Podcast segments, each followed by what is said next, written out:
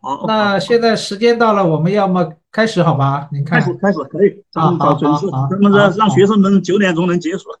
对对对对对，好好好，那我们就开始了啊。好好，好，那个各位老师、各位同学啊，呃，晚上好。我们这个大夏中国史名家讲台啊，现在开始了。今天呢，我们很荣幸啊，请到了华中师范大学的马敏教授啊，来线上呢给我们做一个讲座。那么，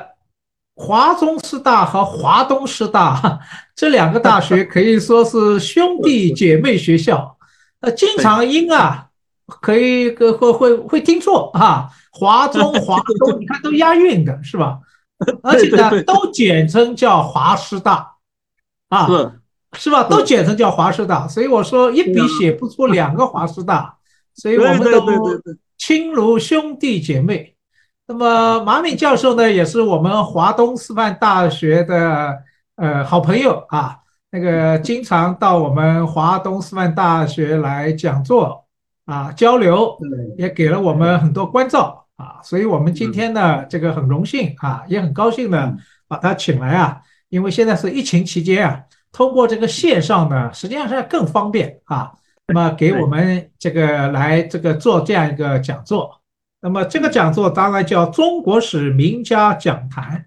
那么马敏教授是名副其实的我们中国近现代史的名家啊，因为这个我们这个研究学习中国近现代史的这个同学啊，呃都知道啊，马敏老师呢出道很早啊，那个这个八十年代初就毕业，然后也是中国最早的一批博士啊。张开元先生的高足啊，那么他一直是研究这个中国的那个我们说的最早是辛亥革命史啊，然后是这个商会，然后是教会史，然后他前两年呢又研究这个世博会啊，我记得世博会那次也到我们华东师范大学来讲过啊，对我印象还很深刻，就是二零一零年世博会的时候，所以他的研究领域啊既集中。啊，又广泛，而且他在国外啊，在多个大学，包括哈佛大学呢，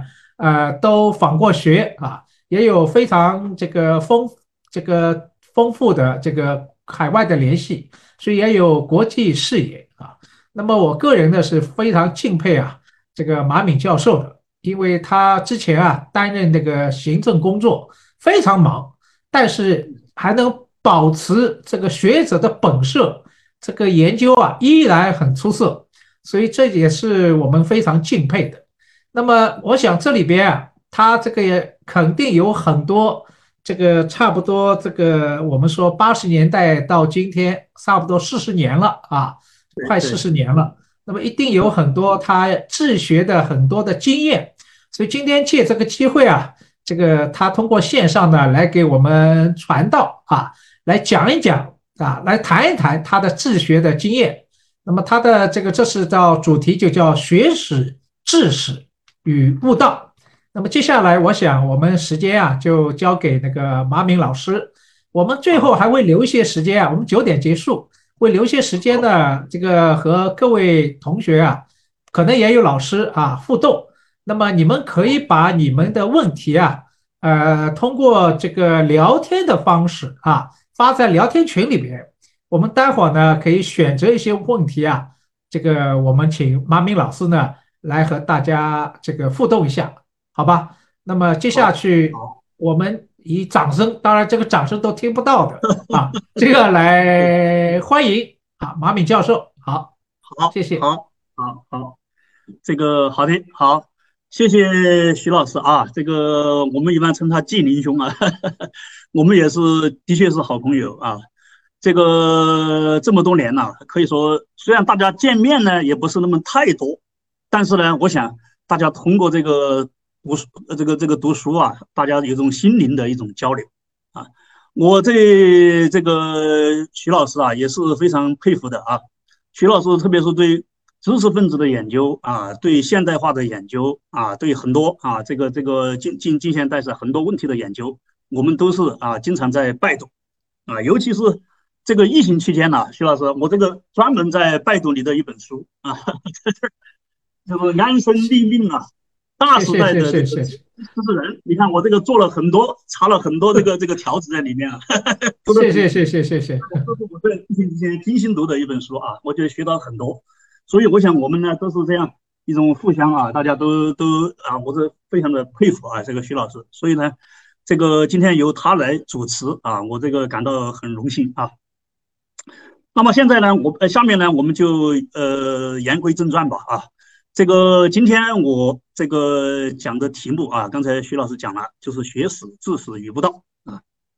我大致呢想从啊这么几个方面啊，一个是这个治学与为人的啊这个一致性啊，再就是呢从我的几些几个研究啊，就是几个研究的领域，包括商会史、博览会史、教会史，还有这个辛亥革命史。啊，这些方面呢，来谈一下，就是说我们怎么样啊进入这些领域。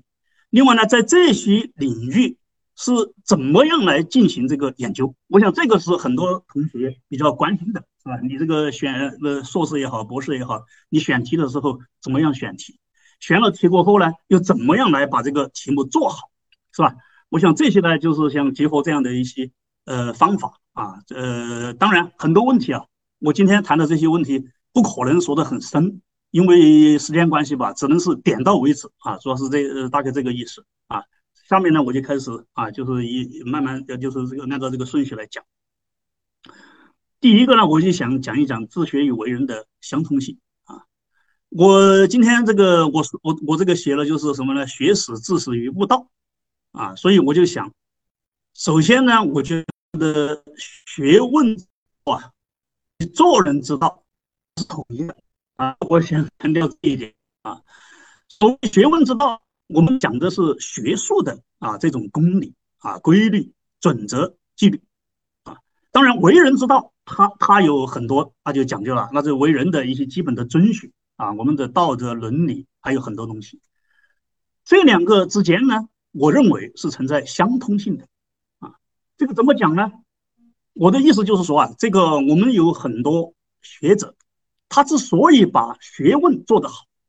首先是做人做得好啊。我接触到很多的国外的、国内的啊一些所谓的大家啊，我觉得首先在他在做人上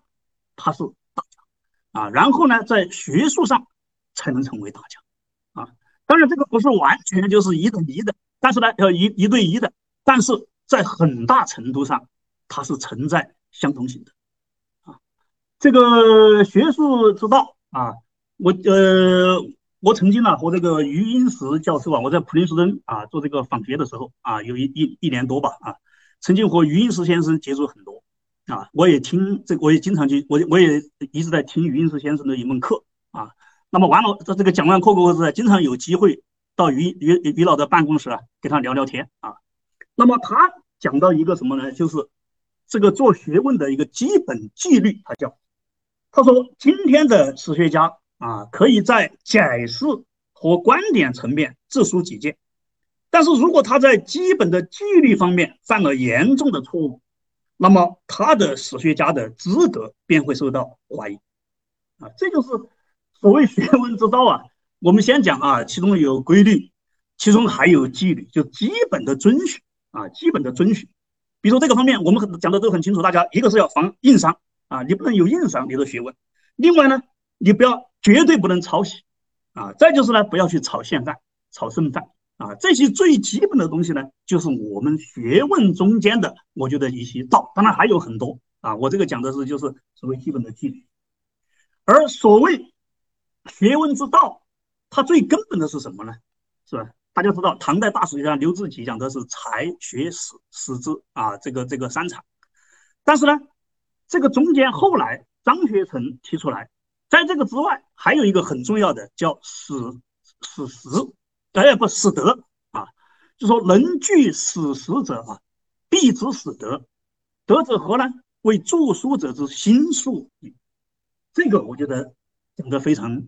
呃非常精彩啊。就是说我们这个呃这个读读史的人、写史的人啊、著书的人，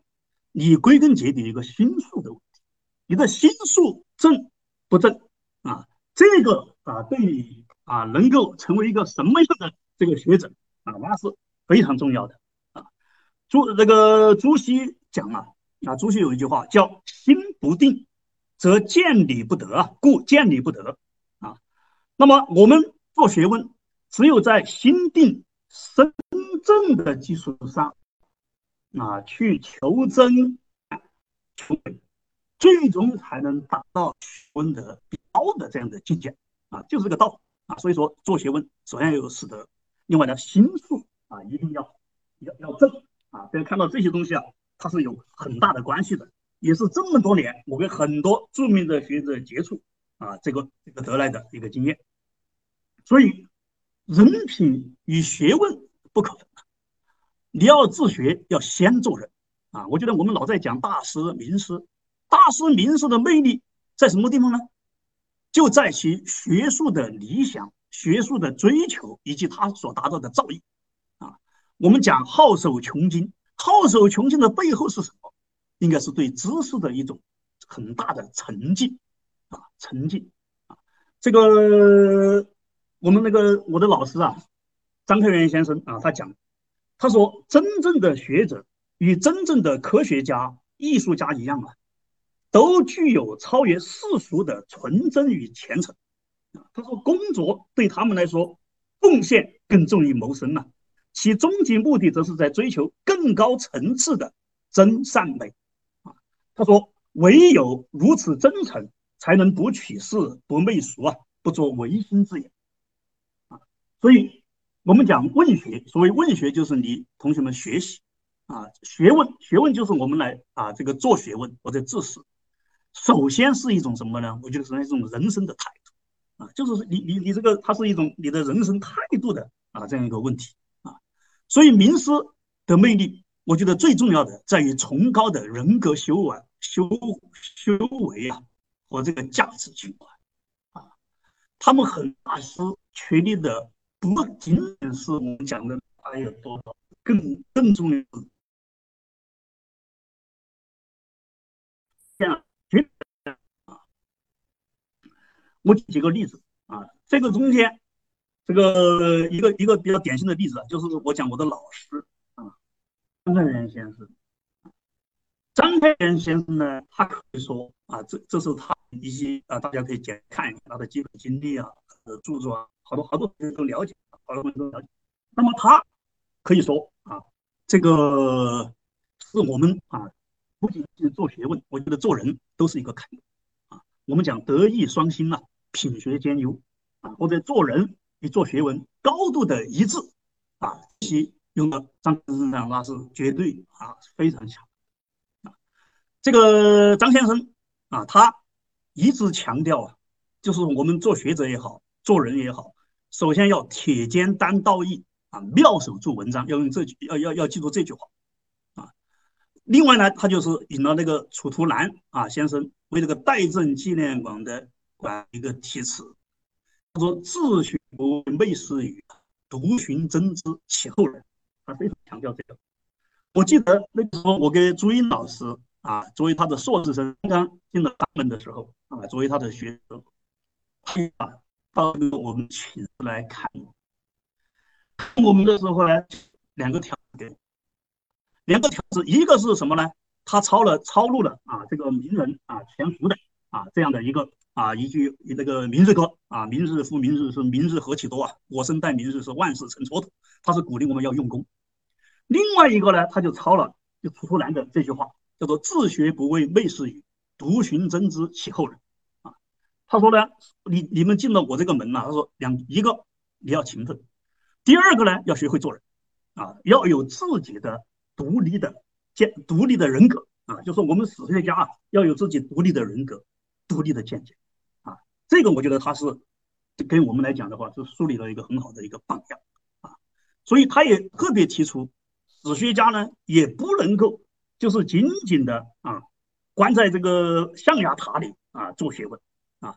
他说这个我们呢应该要啊关怀关心社会啊参与这个社会的变革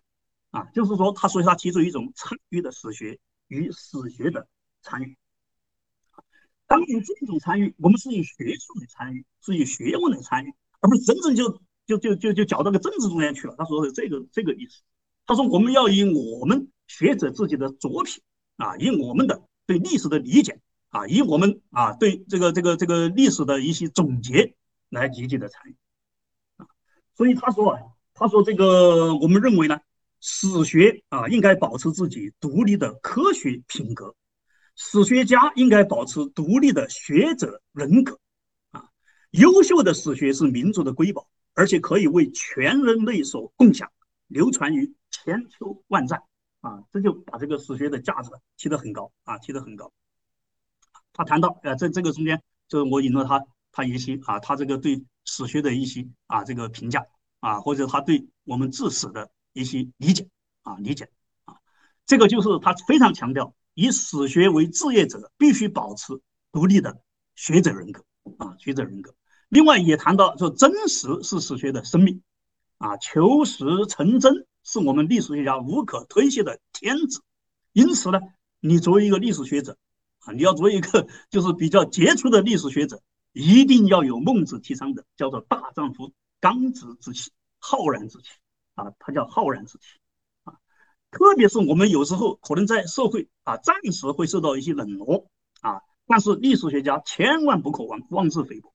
必须保持我们学者的尊严良知啊，然后是以你高品位的这种学术成果来来来来争取啊，得到社会的理解支持等等啊，所以根据张先生的这些教诲啊，我觉得在我们在自学，我们这所谓自学的过程，也就是做人的过程。这个师傅领进门啊，修行是在个人的啊，就说都是一样的。你比如说我们哪哪个老师带他，毕竟后来自己的发展不一样，为什么呢？就是修行在个人啊。这个这个修行，我觉得一个呢就是要敬业啊，就张先生说的，你要抓紧时间，要抓紧时间啊，要勤奋啊，去去去这个自学。另外一个呢，其实还有一个悟道啊，就是当后面我会讲了。你怎么样结合这个我们自己的人生的经历，结合这个研究，去悟出这个学问的道理来？这样子呢，那么你可能在学问上你就会获得比较快的进展啊。所以，所以有时候这是这个这个很多时候啊，很多事情还在个人啊，在个人啊。当然，在这个里面呢，我们叫死无定法啊，死无定法，这是吴承斌先生讲过的啊。那么重在心领神会。吴承明先生，大家知道是经济史的大家啊，我我对他也是啊，非常的这个这个这个敬佩啊，非常的敬佩。那么他就讲呢，他说这个特别是治这个经济史啊，你除了历史的方法，还有经济学的方法，还有社会学的方法啊，不要把不要说我们做历史的就只有考考证，就只有那种啊把历史呃事实记载清楚就行了。他说不一定要用很多方法。来研究历史啊，史无定法啊。那么这个当然呢，我我刚才前面讲了，史无定法呢，但是自学是有道的啊。所以在这个中间，在史无定法这样一个啊这个前提下面，我们他提倡的是什么呢？是对历史要进行一种全方位的研究，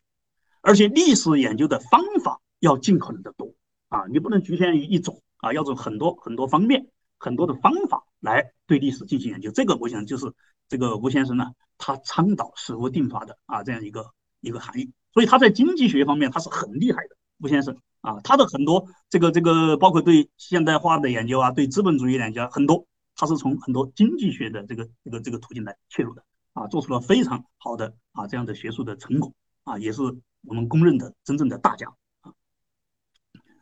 那么既然史无定法，它关键在于什么呢？你要去琢磨啊，你要自己去心领神会。所以我讲历史研究的这个方法啊，它随包括过程啊，它随对象之变呃之不同啊而变化啊。我们历史研究的对象，你可能是非常谨慎的去挑选的啊，但是呢，它有时候又是随机的啊，你不能那么那么死啊，就是说我我就研究什么啊，我就研究哪一个领域，不是。啊就研究什么，不研究什么，研究什么可以成功，研究什么不能成功啊？如如何研究才能成功？哈哈，这一切啊，取决于很多的因素啊那么我们自己要去揣啊，就说我们自己可能能够在学术上啊取得一些成功，我觉得关键就在就在这个啊，我们要去琢磨研究什么是好题目啊，什么领域它是可以做出好的东西来，什么领域或者是什么题目值得研究啊，然后呢，再再去琢磨怎么样去研究。这样呢，这个慢慢慢慢的，不断的啊，去这样去去去这个进行这个实学的实践啊，你就会把学问就越就越做越好啊。诶，怎么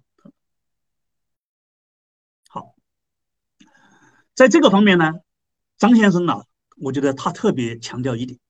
就说自学呀，一定要有一种宏观的视野。也就是说，现在呢，我们有很多人自学呢，他就做的太细。啊，或者是说，就是说这个太琐碎，啊，缺乏一种什么呢？叫做通识，啊，这个梁启超讲啊，叫贯血融铸，啊，他讲他是讲这个就是那个先秦，呃，那个先秦政治史的时候，他讲呢，就要把方方面面的史料，啊，包括啊制度的演变，啊前人的论述，你发现的史料。还有当今你所啊，甚至生活的社会很多的因素，你要把它融为一路啊，融就是要灌血融铸，融铸起来，最后才形成你的事实通史。所以它叫灌血融铸，要通啊。所以我们那个张先生也讲，他说古与今嘛，都都是客观存在的啊。通的任务呢，就落在了历史学家的身上啊。我们的史学。要成为把过去与现在及未来连接起来的桥梁啊，这个就是叫做通通史啊。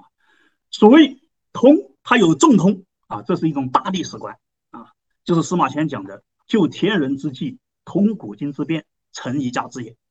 也有横通，就是要横向的打通啊社会的方方面面，政治史、经济史、文化史啊，甚至心理心灵史，都把它打通。另外呢，方法上面要要通啊，方法上面要通，就是就是说我们啊，这个史学啊，要不要等到别人来渗透你，而要主动的去啊走进嫁接很多的学科，把很多学科有用的理论与方法吸取到吸收到我们历史中间来。啊，这个呢恰好是我们历史啊现在啊历史学能够有蓬勃生机的这个原因。所以重通横通啊，所以上下左右通啊，古今通，就一定要讲这个通啊，通啊，通。这个呃，我们今天呢，治史有很多问题在于什么呢？就是我们太失之于功利主啊，做数好好像都是呢，有时候就是哪一个题目啊好做，哪一个题目来得快啊，就赶快就冲进去去做。这个缺乏啊通，缺乏这个纵通横通的这种通识啊，所以呢很难做出好的学问啊。所以也也是我的老师张开元先生讲，他说我们今后史学的发展啊，要呼唤通识与通才。他说有抱负的年轻历史学者一定要朝这个方向去努啊，要讲通啊。我的另一位老师张春辉先生啊，他也是文献学的这个大家。他呢，就啊，这个是一个通才啊，他可以说是他精于小学，博通四部啊，这个学术界啊一般称之的他为通人大家啊。他其实从这个小学啊到文献，甚至通史啊，他最后他最后呃后晚年他写了一个《中华人民通史》啊，写了一部这个自己一凭自己一己之力写了这么一个通史。那么他的可以说啊，就是真正啊，这个在学术上面做通了的啊。他告诉我们呢，他这个为了啊，这个把这个学问做通啊，他为了看这个二十四史，他制定了一个计划啊，他三年之内一定要把二十四史要看完，然后每天就定计划，我每天看多少，每天干多少。他这看不是一般化的看哦，他还要做笔记、做眉批啊，最后还要写出新的。这样子把二十四史全部通读一遍啊，这样做做出来。所以他说做学问呢，啊，这个呃，我们那个张春辉先生啊，他说提出什么呢？他说要有五种精神啊，什么五种精神呢？他说要有恒心，哈哈，要有毅力，要有耐性，要有信念，还要有傻气。他特别强调后面那个傻气，就是研究工作啊，我们有时候要获得成功，你不能够功利主义的，我就取这一点啊，我就做这一件事。他说要真正的要由薄反越啊，要先做一些大功夫，当然从细部先入手。然后呢，要把这个历史啊真正的学通，然后呢，再去做具体的这种学问，你就会做得非常之好啊。所以啊，孙辉先生呢，可以说啊，也是在通的方面啊，给我们树立了一个啊很好的一个榜样。这也是我的一位老师。这个我当时上大学啊，他给我们讲课，我觉得不得了。什么？他什么都不带，带一支粉笔来，然后就在黑板上，比如说写个人，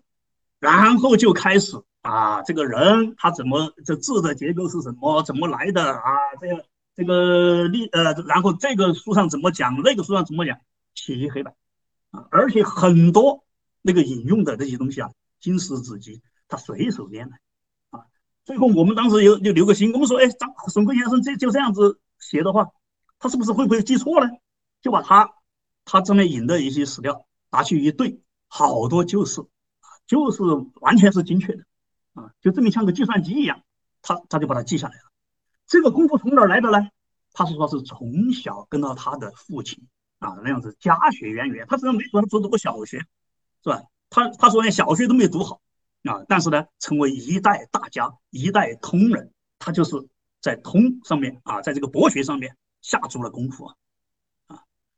另外一位啊，我非常佩服的也是贵校的老师啊，前那个那个也是你们学校大学者。啊，大师陈学禄先生，啊，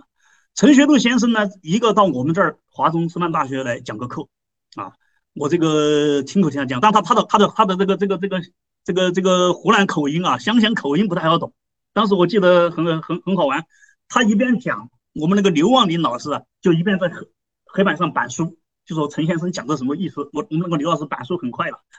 就这么板书，我们听不懂的就看他的板书啊，当然听听多了也就听懂了啊。我也有幸呢，到这个跟到那个刘望林老师他们啊，还有朱茵老师，我们一起到陈旭禄先生家里啊去请教啊，他跟我们谈了很多啊自学的一些啊这个经验呢啊这些非常之佩服啊。这个疫情期间，我另我另外认真看的一部书，看了很多遍啊，现在还又在看，就是近代中国社会的新陈代谢，他的大作啊，你们可以可可以看到他这本书啊。我也是查满了各种各样的条子啊，这是我精精心的在读。我觉得他在他这个里面呢，也是讲了非常啊这个这个这个这个这个精彩的啊一些思想啊一些思想。他在这个中间提出一个很重要的啊，他说啊史实啊是自私的眼睛啊，自私的眼睛就是史实啊。他认为这个这个这个做做历史啊，你不能变成一个很就是那个记录机器啊，或者就是只会找史料，把那个史料一找往上面一铺陈，就成了你的你的著作或者你的你的文章。他认为一定要有史实，他认为才学识三长之中最重要的是史实啊。他说我们一定不要为历史的现象表面现象所迷惑啊，不要为那些所谓的议论家去着陆。而要有自己有一双自私的眼睛，啊，这种自私的眼睛呢，实际上就是啊张学成讲的别识心裁啊，就要有自己的独立的见解，自成经纬，能够有自己的看法啊，能够从这个史料中间啊读出问题所在啊，读另另另外呢，能够啊通过历史的这种啊这个这个这个这个研究，提出自己独到的看法、独特的看法。啊，能够对历史的规律进行一些解释，这个东西我觉得是啊，这个陈学禄先生啊教给我们的啊，他讲啊，他讲在学呃，另外呢，他提出什么呢？这个叫做解蔽啊，解蔽。这个解蔽他说的就是呢，你的你就是这个不要啊受蒙蔽啊，要自我思想解放，要自作主宰，自尊其行呐啊，要去写信史，说真话，实事求是。啊，他说这样呢，史学才能真正的成为科学啊，就是要自己的思想要解放啊，思想要解放。我觉得啊，陈先生的啊，陈学路先生的这些见解啊，对我们自学是很有帮助的。所以呢，从他那个呃中国近代社会的新陈代谢来看，他就是用这这样一种方法。什么方法呢？实际上就是用历史的辩证法啊来看待历史，绝对不把近代史看成好像是啊那种那种那种已经有定论的啊，什么东西都是有有有已经有有有成熟的啊，你不能去变的啊，不是这个东西啊，它是呢。叫做所谓辩证法啊，历史辩证法的精髓在于具体问题具体分析，所以他对历史事件、历史人物都做了非常精彩的具体的分析，把人物写成了有血有肉的人，而且呢，揭示了近代社会它演变的一些规律，包括我们近代社会与古代社会到底有哪些连接啊，是吧？这个中间有哪些历史的脉络延延续到了近代啊？然后近代又有哪些重要的变化？这些变化跟西学东渐有些什么关系？与我们自身社会发展有什么联系？是吧？然后在这个中间，它又是怎么样的变化？怎么样的发展？然后提出他一套独立的见解啊！我看到深受启发，深受启发啊！所以陈学路先生，我觉得也是啊，我们啊十分值得学习的一个大家啊。好，上面呢？可以说啊，就是我啊，你说这个这个学史啊，或者叫做这个这个自己怎么样学习历史啊，我自己的啊一些比较粗浅的这个看法啊。那么在这个基础之上啊，在这个就上面谈的这些基础之上，到底怎么样来进行历史的研究呢？我想下面呢就是结合我自身的啊一些这个这个知识的一些实践啊，来给大家进行共同的这个讨论。首先，我想谈的呢，一个啊，就就从革命走向社会啊，就是商会史研究。大家知道，我们这个华中师范大学啊，我们我们这个呃，大概比较重要的啊一个学术的领域，就是这个商会史。那么，商会史它是怎么来的呢？其实当初我们都是研究辛亥革命的啊，张开元先生是辛亥革命的泰斗。啊，我们考上他的研究生博后，主要研究的就是辛亥革命史。啊，我的硕士论文是辛亥革命时期的苏州生商，是围绕辛亥革命来做的。啊，当时我们想解决的问题就是怎么样把辛亥革命是一场资产阶级革命，想把它讲清楚，是这个意思。啊，但是呢，我们发觉，如果就辛亥革命本身来讲，辛亥革命，就所谓资产阶级本身。啊，资产阶级不，我们甚至把孙中山啊，他们这些都归结为那个资产阶级了。黄兴他们这些，那那你讲好像还讲不清楚。所以我们发觉，研究革命呢，很重要的是要研究社会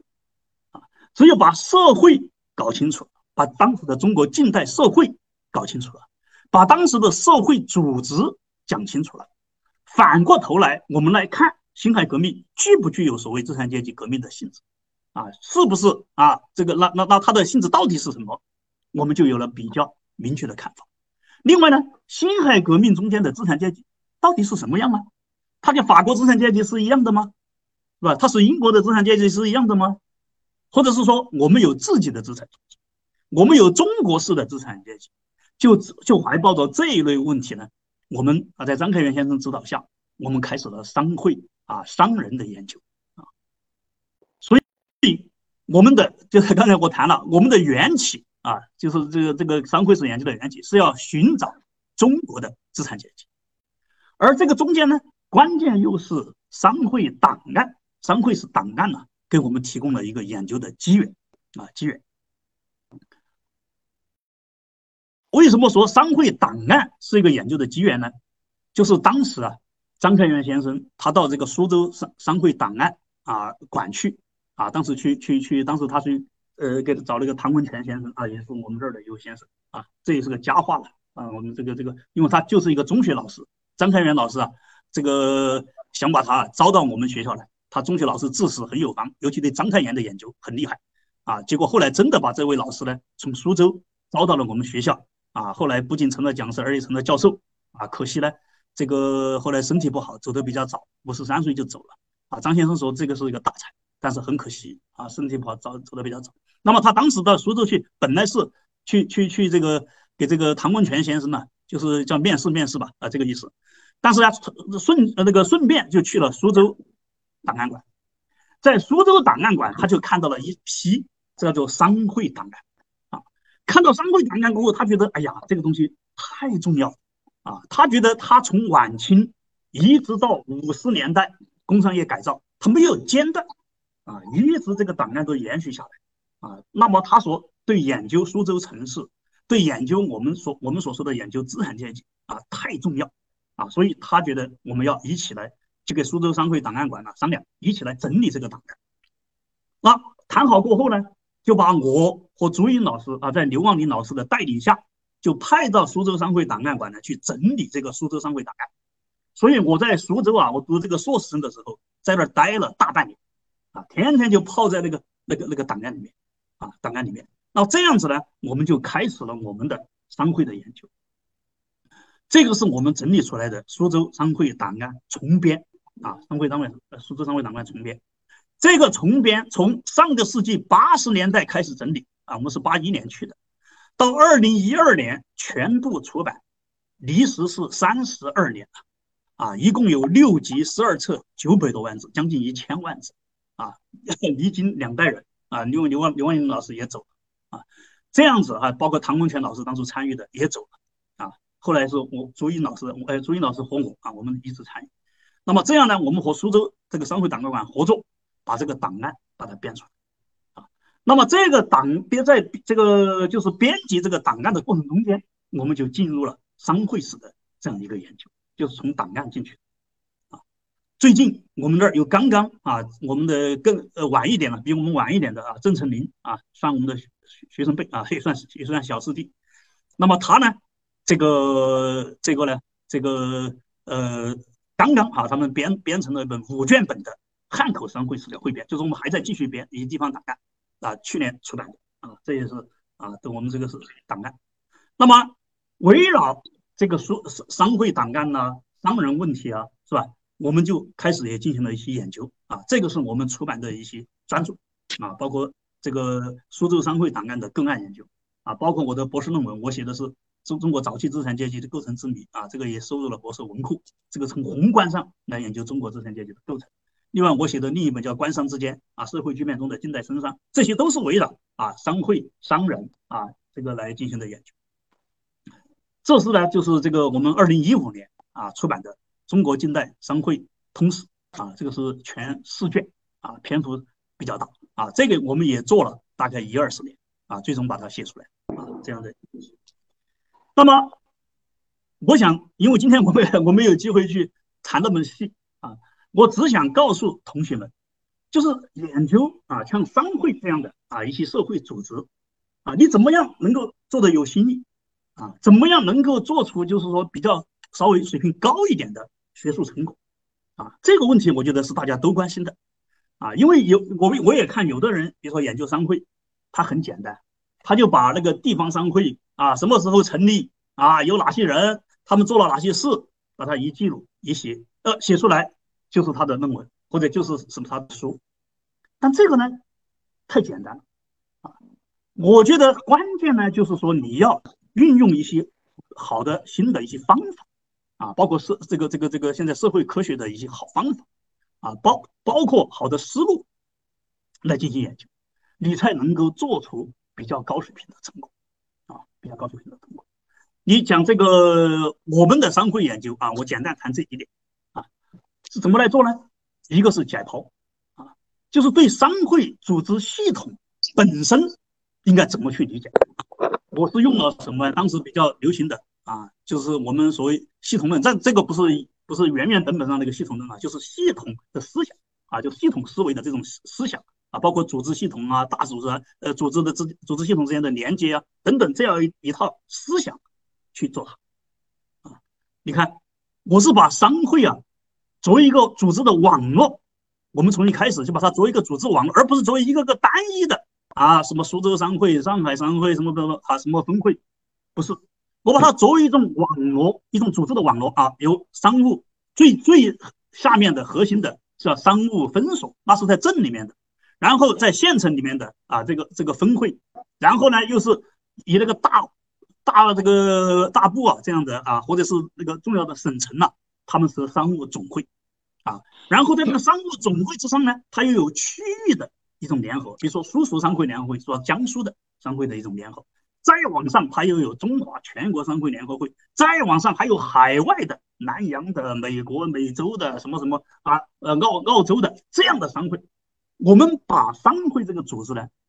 就是把它还原为这样一个组织的网络系统啊。这样来一看，那么你再来理解商会的性质，它的组织结构、它的功能就完全不一样啊。你你单独一个一个去看商会。可能看的呢很具体，但是呢中间没有多少内容。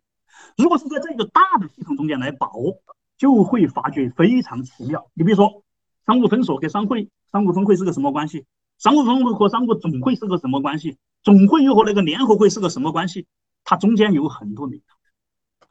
真正的核心是商务总会啊，分会呢它是跟它相对独立，但是它又归属它领导，但是不是完全的是它的下属组织。而上面呢，它有一个联合会来统筹它，甚至到全国的联合。这个说的是什么呢？这个实际上我们就理解成了早期所谓那种啊工商资产阶级，或者叫做工商资本家，他们自己的一套组织系统啊，是这个样子。所以我们说这个辛亥革命，我们老说，哎，那个那个资产阶级在哪？那个资产阶级的组织在哪？实际上就是在这些商会组织。教育会这些组织，还有很多很多的社会组织里面，它构成了当时的啊所谓的资产阶级，是这样来理解的。所以一定要从这个组织网络来理解。第二个呢，我就要联想，就说如果是说就谈一个组织，那很简单，把这个组织理清楚啊，然后把它把它把它梳理出来啊，它有什么关系就完了。这样又太简单了。我们的研究方法呢，是把商会与城市相结合。从这个商会来看，它在城市中间的地位，它的功能，同时它对这个它所在这个城市到底有些什么推动作用啊，起到什么功能？比如说我研究苏州，哎，我研究苏州商会，我就要研究苏州商会在城市，在苏州这个城市中间它的这个作用是什么啊？那么它与其他组织的关系是什么？那么最终怎么样推动了城市的近代化？啊，近代化是研究这样一个问题啊，你你呃，那么而且这个中间呢，最吸引人的是我们发现，在近代城市中间有有一种自组织的现象。什么叫自组织的现象呢？就是说中国啊，它不仅仅它由由于由于毕竟呢，它这个虽然是一种啊官僚阶层啊官官僚体制啊，好像很严密，但是呢，它还是啊还是呢，就说这个在这个基层啊，它并不是控制的那么严。其实包括城市，它是存在很多的自治的一些组织。过去有有会所啊，呃，有有有有那个会馆呐，有公所啊，有这个会那个会啊。哎，在近代呢，你说商会这些组织啊，它又开始有有一套自主。所以说，我们往往看到，在这个晚清啊、民国以来，它比较明显。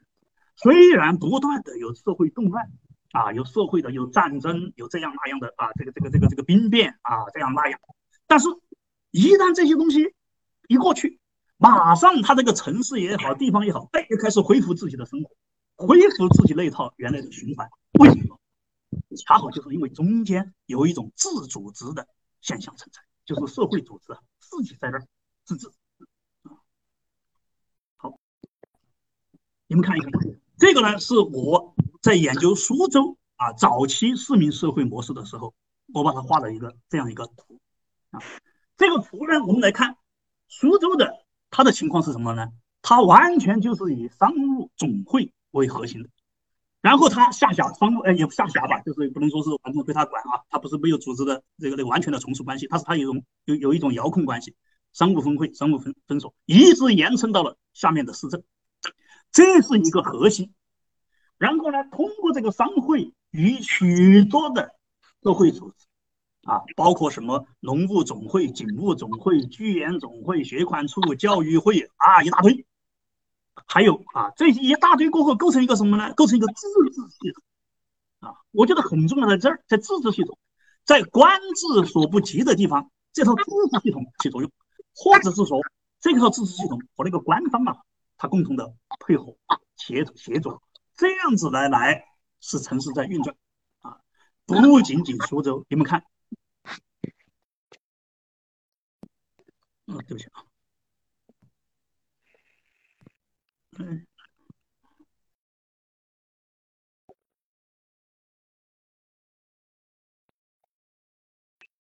哎，怎么我回回回回到这个上海这个啊？对不起啊，本来我还我还有一个图是关于上海的啊，这个没有考进来，不好意思啊，就看一下没看看到。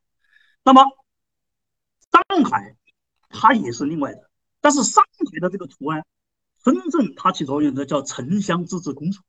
就是城乡自治公所会和商会它那样的合作，构成了上海的这样的一个自治啊，这个这个这个这个城市的一种自治的模式，它不不太完全一样，但是它也有一套它自己的。自治的系统，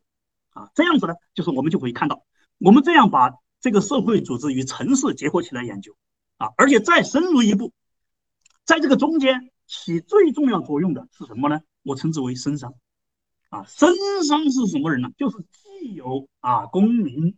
或者是说职衔，同时又经商的这么一批，在近代的城市中间啊，这一批人介于绅士和商人阶层之间，又介于传统和近代之间。它构成一种过渡性的阶层，啊，我为这个我专门写了一本书，啊，就是中国近代呃那个那个那个生产阶层研究，啊，那么这个阶层很奇妙，它恰好就是什么呢？它既是商会的头，又是很多教育会啊、农会啊很多组织的头，这一批人实际上就是城市中间我们讲的早期的资产阶级，或者叫做早期的工商资产阶级。为什么说早期的呢？就他也不是那么成熟。也还没有像法国资产阶级啊什么什么的一种大资产阶级啊很明很明确，他是从从什么呢？从这个过去古代向近代转化过渡中间的一种阶层，我称之为过渡性的阶层，它具有多重的特征，而这个恰好就是我们前面讲的那一套东西最背后的这样的一个社会群体啊，大家看到没有？这样子的话，我们一层啊一层的去分析，就什么呢？就把这个商会。研究啊，就搞得很丰富了啊！既有商会组织本身的研究，又有商会组织系统的研究，同时还有呢，中国啊近代啊城市自组织的研究，再加上我们挖到了一个核心绅商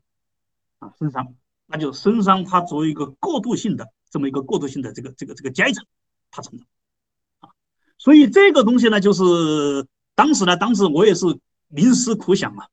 我觉得这个叫什么呢？后来我发觉可以叫它什么呢？就是在野的市政网络。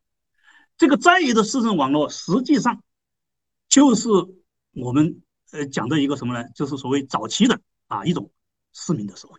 啊，中国式的早期的啊这种市民社会。因为我那个时候研究的时候，我还不晓得有这个市民社会的理论。后来我到了美国，听他们在那讲什么市民社会啊，什么什么中国的市民社会。哎，我说我研究的这个苏州啊，或者是这个地方啊，它。包括这个这些绅商啊，包括那个那个那个自治组织啊，包括那个所谓所谓在野的市政网络啊，我说这一套东西是不是就是有点像中国的啊市民社会呢？当时给黄宗智啊啊给他们很多很多啊这个这这些先生们讨论啊周锡瑞啊，大家觉得说你说的这个好像还还还给他们过去理解的中国的那个市民社会好像还不一样，因为他们具有很多的功能，尤其是商会，商会甚至还有武装啊。商会下面辖的有商团呐，商团是它有枪的，开始是是是是练的什么那个那个那个那个木头枪，后来是真枪啊，它有真枪，它可以巡逻，啊可以搞治安保卫。我说这个东西在西方是很少的吧，就是一个商人组织，它有枪，而且而且是正规承认的。啊，这个政府承认的啊，具有这个这个这些功能。那那能不能叫中国式的市民社会呢？或者叫中国式的早期市民社会呢？当时我只是一再探讨这个问题，所以我们呢通过商会啊。就把这个问题啊引得很深入，而且和西方啊一些学者也进行了很好的一个对话。好，这个呢就是啊我讲的啊商会史研究的这个这个这个意义啊，就是我们啊可以由此来啊理解中国历史上的国家与社会的关系啊，尤其是近代啊所谓公共领域也好，市民社会这个这这也好，这些理论到底是否适合于中国？我们觉得通通过对社会与城市关系的剖析。我们可以来啊进行这个认识，那么这个呢，对我们今天完善中国的现代社会治理啊，它是有启示的。我我自己始终觉得啊，我们政府很重要，但是呢，政府不能包办一切。我觉得政府关键要利用好现在我们很多的中介组织啊，包括我们社区的治理，都应该利用这些中介组织来实现政府和民间社会的一种互动，在这个互动中间来建立一种共识，同时呢，在这个互动中间来进行我们的。啊，中国现代的社会治理啊，那这个说来一句话就长了啊，这里我不我没有时间去展开了啊，我我我我结合这些问题也在思考，我现在的社会治理，包括社区治理，到底应该怎么搞？我觉得从这个研究里面是可以得到启示的。好，第三个，从中国走向世界啊，博览会式的研究，博览会史呢，也是我啊十几二十年前啊开辟的一个领域，这个领域呢，它有它的啊这个偶然性啊。这个方面的研究呢，是由商会史研究牵出来的，啊，为什么这样讲呢？就是我在啊整理啊这个苏州商会档案的时候，我当时就留了个心，我发现在这个档案里面大量的存在一些这个这个什么呢？存在一些啊这个档呃这个档案，它是讲什么？讲这个当时的商人呢，怎么样走到国外去？参加国际博览会，啊，也有呢。我们在自己国内举办各种各样的博览会，有大量这样的史料。当时大家还不太清楚这个课题到底有些什么意义啊。我自己呢就觉得，哎，这很重要的一个课题。所以当时我就给我们最先的这个这个这个这个这个目录里面啊是没有的啊，是没有那个那那那那个那个博览会这个目录的。后来我就给我们这个刘望林老师建议说，可不可以啊？就是把这个加进去，啊，把这个博览会，呃，是这个商会与博览会与商品赛会加一个，加一个目录。后来我们刘望林老师啊非常开明，就说那就那我们就再加吧，你来弄。后来我就把这些材料编了个目，然后把这个商会档案中间有关这个这个博览会的、商品赛会的、参加世博会的，全部把它找出来，编了一个啊，这个这个一部分。啊，编了一个成为我们商会档案的一部分，这个呢，其实就是最早的啊，对博览会研究的最早的一些史料的来源啊。当然，后来天津商会档案他们出的时候也选了一些，但是呢，没有像我们这么自觉的选了这么多啊。这也这也就是我进入博览会史研究的一个契机，就从商会档案整理开始。世博会啊，可以说是展示世界文明的一个大舞台。它从一八五一年伦敦世博会开始。啊，一直搞了很多届啊，我们统计将近六十届啊，就是各种各样的世博会。那么它可以说对人类文明的发展起了非常重要的作用。但是过去呢，我们对它的重视是不够的啊。这个是你们我们看一看，就历届世博会啊，这个这个我们在这儿列了一个表啊，大家可以看出来啊，从这个呃英国开始，然后法国，然后德国、美国，最后日本，哎呀，各地啊纷纷举办啊这样的啊。那么从一八五一年开始到二零一九年止的世博会，我们大体我们这个也不一定准确啊，已经成功举办了五十九届，因为它有各种各样的，有的是综合性的啊，有的是专业性的，有的是真正的世博会，有的呢它就是某一个方面的世博会，所以说这个统计不是太准确的。但是大体上我们可以看到，成了人类文明呢汇聚的一个大舞台啊，一个大舞台。而且呢，世博会与中国有没有关系呢？关系其实是很密切啊。过去我们老讲那个一八五一年首届伦敦世博会的中国人没有参与啊，说中国没有参与，当时清清朝连政府啊连这个什么是世博会根本就搞不清楚啊，没有没有参与。但是现在看来呢，政府没有参与，但是个人是有参与的。这个画不是完全就是绘画，它是从一个照片来的。你们看这个照片中间出现了一个什么呢？穿着清朝官服的中国人。啊就证明那个时候，哎，有人参加呀。那这个人是谁呢？啊，直到现在，我们都还在研究他到底是谁。啊，这个是当时就是开了世博会会过后，英国那边的他的纪念纪念章上面的一个什么表示参加首届世博会的中国人，他连名字都搞不清楚，上面写个叫做西西生广东老爷，他的名字叫西生，他他音译过来，那到底这个人叫什么名字呢？我们到现在真正没有搞清楚，后来呢，知道他是随着在就是在香港啊一艘一艘船啊，然后远渡重洋，到了啊，最后到了英国。啊，停在英国过后呢，在这个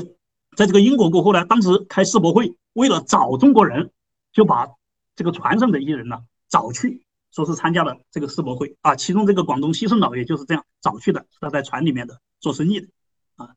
当然，这个说法也就是就就是一个说法而已了，现在还没有真正的很多材料来证明啊。而且大家知道，这个咱们 华东师大啊，这个和这在在上海，上海当时是开二二零一零年上海世博会开世博会的时候。最出名的一个事，就是说上海商人徐荣春啊，他也叫字德琼啊，号荣春。那么他呢，他自己呢，以他自己经营的十二包啊，所谓荣记胡师啊，他是广东人呢，他是荣记胡师啊，来参加参参加了这个这个这个伦敦世博会啊，引起了轰动，并且呢，他获了两项经经营两项大奖啊。这个事儿大家知道，在二零一零年开世博会时传的很厉害。啊，到处都传，报纸上也登啊，说他参加，哎，说他没有去，但是呢，寄了这个呃他的胡诗去参加，然后夺得金奖啊，当时报上都宣传。那么这个人是不是就没有去这个参加世博会呢？过去是这样说的啊，当然现在我们还一般还这样认为的。但是你们看历史很奇妙，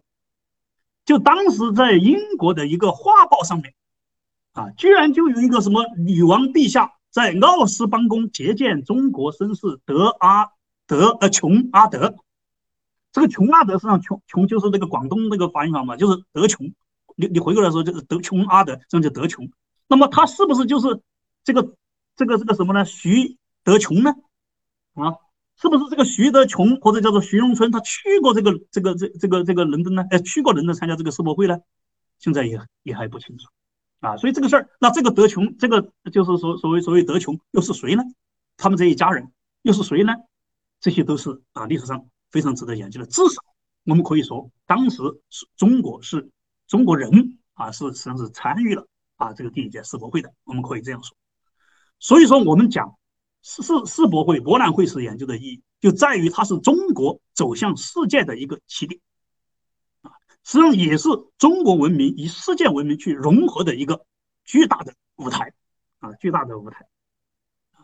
中国不仅走出去参加很多世博会，而且呢，他还我们还自己啊开始自己举办一些博览会，传奇啊，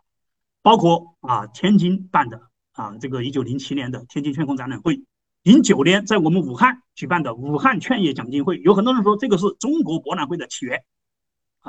另外还有一九一零年在南京举办的南洋劝业会啊，这个呢从规模上来看，是我们国家有史以来是第一次全国性的博览会啊。现在我我我写了很多这方面的文章，我认为呢，其实是一次全国性的博览会，并且越剧啊略具啊世博会的性质。为什么？因为世博会那那个那个写世博会史的专家，他是把这个会收进作为世博会的一次，就小型的世博会。一次世博会，他把它列进去了，列进了这个表，因为他当时有外国陈列馆啊，英德，呃，这个这个这个英德日啊，这个美啊，他们都有这个，呃，都都在这儿办了展览，所以它略具有世博会的性质啊。这次这次会啊，另外呢，还有这个在你们上海啊，一九二八年举办的规模比较大的中华国货展览会，还有二九年在杭州举办的。规模更大的西湖博览会，西湖博览会也是中国啊，这个这个真正意义上的一次啊全国性的博览会。虽然是在在在杭州办的啊，由这个浙江省办的，但实际上它是一次全国性的博览会，全国很多地方都送了展品啊，都送了展品啊。这个呢，当然我们没有时间去详细展开。这次呢，就是南阳劝业会它的一些啊这个这个这个这个这个情况啊，它呢这个。占地是七百多亩啊，各省市的展览馆有三十多个，还有三个参考馆啊，展出了英美日德等国的展品啊。那么它呢，这个还有南阳的华侨也送了很多展品。